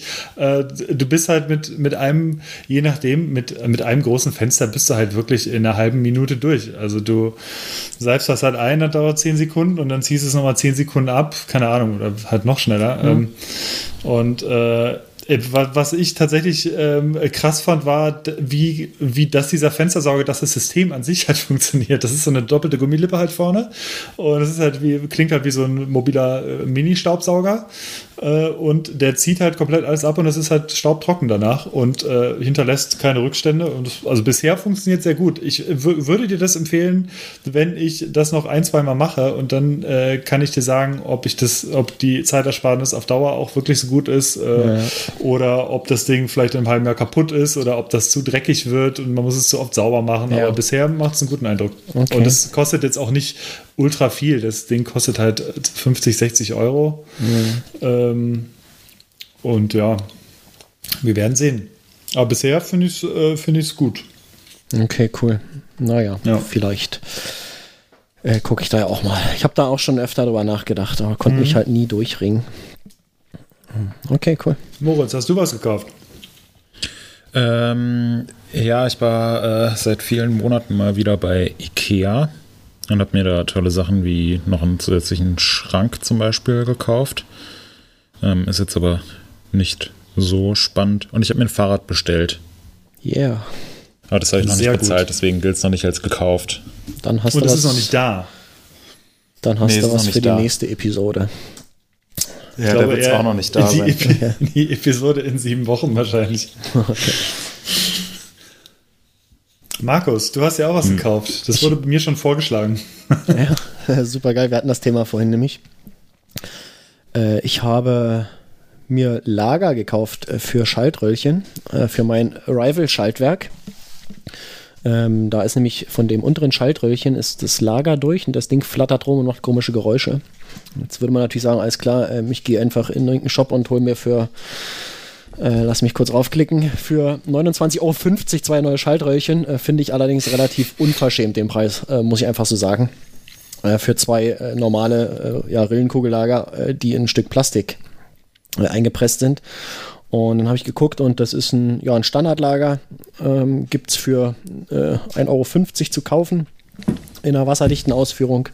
Äh, Habe ich mir bestellt, werde ich jetzt äh, einbauen, sobald es da ist. Mal gucken, ob man die irgendwie rausbekommt. Äh, denk mal, die sind da auch nur gepresst. Ähm, wird schon irgendwie gehen. Und äh, dann spare ich mir ein bisschen Geld und äh, habe ein bisschen was gelernt dabei beim, beim äh, Basteln, hoffe ich. Und äh, wenn ich es kaputt mache, dann kaufe ich mir halt für 29,50 äh, doch zwei neue äh, Schaltröllchen. So, das war das eine. Ähm, und hatte ich dann noch was? Ich muss gerade mal gucken. Nee, äh, das war schon alles. Ja. Keine weiteren Einkäufe. Ziemlich krass. ja. Dann äh, switchen wir zu den Empfehlungen, denn ich habe de, eine witzige Empfehlung, die ich, und das ist tatsächlich neu, selber noch nicht hundertprozentig geguckt habe. Ich freue mich aber wahnsinnig drauf. Und zwar ähm, ist es eine Videoempfehlung, ist ein TED Talk. Und zwar äh, mit Andras Arato. Der Name wird euch jetzt nichts sagen, aber wenn ich jetzt Hide the Pain Herald sage, dann kennt ihr ihn vielleicht. Das ist dieser, äh, dieses Meme mit diesem Senior mit dem äh, weißen Vollbart, äh, der mit einer Kaffeetasse vorm Rechner guckt und äh, äh, so ziemlich verkrampft äh, ängstlich in die Kamera guckt, so der mit so, diesem äh, Der ist so mega, der Typ. So. Ja, ja, genau. So. Und das ist halt The Pain Harold, der äh, mittlerweile 73 Jahre alt ist und das ist eigentlich ein Elektroingenieur aus Ungarn der es aber in die Stockfotografie irgendwann geschafft hat als Senior. Und der heißt halt Andras Arato und der hat einen TED-Talk gehalten. Äh, und das, das heißt Waking Up as a Meme Hero. Und äh, da hatte ich jetzt den, ähm, den ersten Teil von geguckt und äh, es ist sehr vielversprechend. Und das verlinken wir. Und der Typ sieht halt auch original einfach immer so aus, mhm. wie, äh, also wenn er lächelt, er hat, ist unverkennbar. Er hat nur dieses eine Gesicht irgendwie. Das, er hat, ja. Genau, er hat nur dieses eine Gesicht und das ist äh, großartig. Und ja, ja genau. Ich habe direkt die äh, Seite verlinkt äh, auf Know Your Meme. Äh, könnt ihr dann auch in den Shownotes äh, direkt euch durchklicken, wo alles genau erklärt ist zu dem. Ja. Da ist übrigens auch der, der TED Talk ebenfalls eingebunden. Ah, okay. Ja. Das ist meine Empfehlung. Sehr schöne Empfehlung. Moritz. Ich habe auch noch eine Empfehlung. Und zwar äh, Hurricane, das äh, neue Kommissar-Video mit Thomas Estak und Hugo Frix-Talon und zwei wunderschönen Pferden. Das ist, äh, glaube ich, das beste Mountainbike-Video, was ich so in den letzten Monaten gesehen habe. Muss man sich unbedingt anschauen. Sehr, sehr cool, stilvoll. Das Schön. findet man doch bestimmt bei uns, oder? Unterhaltsam. Genau, findet man natürlich bei uns. Ist verlinkt. In, das ist toll. Könnt ihr euch in den Shownotes anschauen. Cool. Dann möchte ich noch eine Sache empfehlen. Ähm, zwei Sachen. Die erste Sache lautet äh, Mapillary. Ähm, das ist eine, eine Web-App. Äh, die gibt es auch als ja, äh, iOS und äh, Android-Apps und so weiter. Das ähm, weiß nicht, wer das noch kennt. 2008 gab es einen riesengroßen Stress in Deutschland, ähm, weil äh, Google äh, rumgefahren ist und Fotos gemacht hat für Street View. Und ähm, äh, ja, jeder, jeder hatte nur total Angst äh, wegen Datenschutz und Google kann in Echtzeit in den äh, Pool gucken und, und äh, was es nicht alles für, für, für komische Ängste gab, die da kommuniziert wurden, angefeuert durch äh, Politik und Medien auch. Ähm, Resultat war, dass wir das Street View in Deutschland nur in einigen großen Städten haben und die Daten dort auch teilweise echt eben zwölf Jahre alt sind, was einfach gar nicht geht. Und es hat sich irgendwann eine, äh, ein Community-Projekt gegründet, namens Mapillary, ähm, die sich zum Ziel gesetzt haben, ja, sowas wie Street View zu machen, aber ähm, ja, eben aus der Community raus. Es gibt dann Apps, ähm, kann man einfach auf dem Telefon, äh, klemmt man sich äh, hinter die Windschutzscheibe oder macht sich eine GoPro auf den Lenker, nimmt das auf, äh, da wo man lang fährt und lädt es dort hoch. Und das wird dann alles dort äh, ja, ähm, verrechnet äh, und man kann sich dann auf der Karte anschauen. Ähm, kann einfach mal so seine Umgebung äh, mit ja, meistens relativ aktuellen Bildern äh, erforschen. Und äh, man kann eben auch so geile Sachen machen, wie äh, gestern mal irgendwie ein bisschen rumgebrowst, äh, in, irgendwo in Russland, in Sibirien, irgendwelche Städte sich angucken. Ähm, das ist, ist ziemlich geil. Möchte ich auf jeden Fall mal empfehlen. Ähm, ich habe da auch zuletzt, äh, weil ich ja auch bei dem OpenStreetMap-Projekt äh, ein bisschen aktiv bin und auch hier so die Umgebung äh, versuche in die, in die Karte abzubilden, ähm, in die Community-Karte. Ähm, da ist Mapillary auch eine, eine schöne Hilfe. Dann kann man sich nämlich in diesem Editor, mit dem man die Karte bearbeitet, auch die Bilder direkt anzeigen lassen von der Stelle, an der man gerade ist. Und äh, das nutze ich eben auch, wenn ich unterwegs bin ähm, und irgendwo was sehe, was noch nicht in der Karte ist äh, oder was in der Karte anders ist als in der Realität, dann fotografiere ich das auch, ähm, lade das in Mapillary hoch und kann es dann äh, direkt im Editor sehen und ähm, ja, hab dann, äh, ja, muss mich nicht erinnern oder muss mir keine Notizen unterwegs machen, sondern sehe halt tatsächlich das. Äh, ganz tolle Sache. Die zweite Sache, die ich empfehlen muss oder möchte, die ist hier gerade eben noch aufgerutscht in die Liste, ist die äh, Corona-Warn-App. Die ist heute früh äh, veröffentlicht worden für iOS und für Android. Ähm, das ist, glaube ich, ein ziemlich gutes Projekt, äh, was sehr geil entwickelt wurde. Also ich glaube, es ist wahrscheinlich äh, eine, also die offizielle deutsche Software, die irgendwie von der Bundesregierung oder vom, in dem Fall vom Robert Koch Institut kommt, äh, die einen transparenten Entwicklungsprozess hat, äh, wo man wirklich jeden Schritt nachvollziehen konnte auf, auf GitHub. Ähm, die das wirklich vorbildlich gemacht haben. Äh, die App ist datenschutzmäßig, äh, ja, würde ich sagen, bedenken, bedenkenlos, äh, kann man bedenkenlos einsetzen. Ähm, ähm, nutzt das einfach. Das äh, gibt eigentlich keinen Nachteil, diese App zu haben und äh, ähm, auf der Vorteilsseite kann sie halt tatsächlich Leben retten. Und wenn es nicht eures ist, dann vielleicht das Leben von äh, euren Kontakten oder den Kontakten eurer Kontakte. Deswegen äh, macht das. Das ist gut. Das cool. waren meine Empfehlungen. Gut. Das klingt sehr gut. Äh, ich habe die App auch schon gezogen, habe sie aber noch nicht jetzt weiter bearbeitet. Das habe ich noch nicht geschafft, aber ähm, ja. Ist auch nicht viel zu tun. Muss einmal tun. starten, äh, zweimal ähm, auf äh, Erlauben drücken. Mhm. Äh, einmal für die äh, dass die App diese Bluetooth-Beacons aussenden und empfangen kann. Das ist das eine. Und die zweite ist äh, für die Notifications, ähm, mhm. wenn, wenn du halt einen Hinweis bekommst, dass du äh, zu lange neben jemandem gestanden hast, der ja. äh, infiziert getestet wurde. Ähm, genau, mehr ist es eigentlich nicht. Und dann, dann war es das, dann beendest du die App und die läuft im Hintergrund und musst nichts weitermachen. Sehr cool. Gut. Wir äh, sind pünktlich bei fast anderthalb Stunden angelangt. Und du musst los, Äh, weil das das ist vier Minuten nach aller aller spätestens, ne? Äh, genau. Und äh, das funktioniert aber gut. Wir sind ja auch schön am Ende gerade angelangt. Ähm, ja, liebe Leser und Hörer, wir hoffen, dass wir euch wieder zuverlässig mit dem Mountainbike-Content dieses Mal versorgen konnten. Äh, ja, und ich würde sagen, hören wir uns zur nächsten Folge wieder. So ist es nämlich. Und dann, wir, dann kommt auch das Follow-up äh, von Moritz äh, für ähm, Call of Duty, Für was, er was? uns versprochen hatte, dass da nochmal was kommt. Du wolltest nochmal ein, ein ja. Referat halten äh, über Call of Duty und da bin ich immer noch total gespannt. Ja, ich habe vor allem nach Tipps gefragt und keine Tipps bekommen. ich werde erst wieder podcasten, wenn ich hier Tipps bekomme. Cheatcodes braucht er. Moritz will cheaten. Ja, gut. Alles klar. Dann Sinne. äh, ja, setze mich mal wieder an die Konsole. Und Und wir hören uns in zwei Wochen wieder. so ist es. Macht's gut. Bis dahin. Ciao. Habt Bis euch wohl. dann. Ciao. Tschüss.